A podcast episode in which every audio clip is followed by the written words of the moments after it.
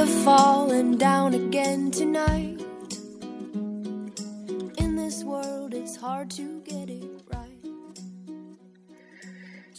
Hi, everybody. Welcome back to 英语口语每天学. I'm your friend Ben. So today we are going to learn another new slang that is a piece of cake. 今天我们要学习另外的一个俚语，a piece of cake.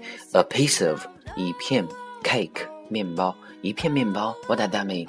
In English, it means an activity that requires little effort to finish or a job that's simple and easy. 在中文里，意思就是说一项需要很小的精力去完成的活动，或者一份简单的工作，我们就可以说 a piece of cake。 You know, when a task is easier to complete than previously expected, people will sometimes use this phrase to express the sentiments. 当一项任务比预期的更加简单的时候，人们就会用 a piece of cake 去形容。But the question is why？问题是为什么呢？What makes cake easy? Well, I doubt it's referring to the cooking process involved with baking a cake because that requires a fair bit of work. 笨怀疑 easy 指的应该是烤面包的过程，因为这个过程呢也需要不小的精力。You have to crack eggs, mix stuff up in a bowl, set the temperatures of the oven, and so on. 因为在做面包的时候，你需要去打鸡蛋、和面、设定温度等等。Alright, it's not that complicated, but it still requires effort, right?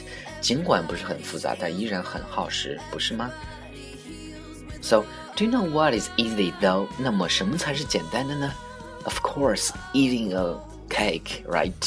That's the pretty pretty easy thing to do because it tastes good. 那么什么才是简单的呢？当然是吃面包了。Thus, this phrase may possibly get its easy to accomplish meaning from how simple it can be to eat a piece of this delicious dessert.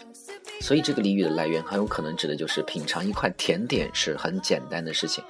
However, this is simply a guess，这只是一个合理的猜想。The origins for this phrase are not certain。真正的来源我们还没有被证实。OK，说到这儿，我们来看两个例子。 OK，first one，比如说学了三十年的英语，到头来你发现英语其实非常的简单，这个时候你就可以说，English is just a piece of cake。英语只不过是小菜一碟。English is just a piece of cake。OK，first one，let's look at the second one。我们看一下第二个。比如说，王小二遇到了一个很漂亮的女生，想约出去，但是又不知道怎么怎么去下手，于是非常的苦恼。这个时候，周围的小伙伴们就说：“Wow, that's a piece of cake. Just tell her you have been expecting to dine with her. Dine with her, D-I-N-E. Dine with her 就是和想和她吃饭。那岂不是太容易了？直接告诉她你想和她一起吃饭不就得了？That's a piece of cake, just tell her you have been expecting to dine with her. Okay, that's the second one. Oh, by the way, 我们再看另外的额外的一个例子吧。Okay, the third one.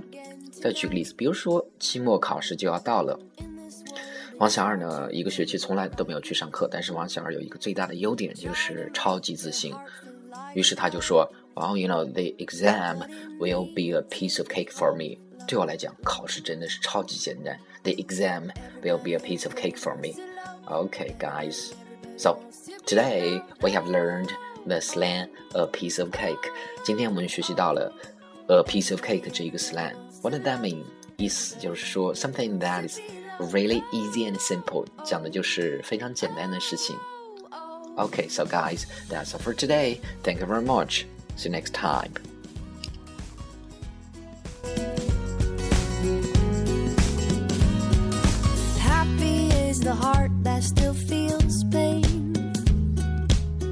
darkness drains and light will come.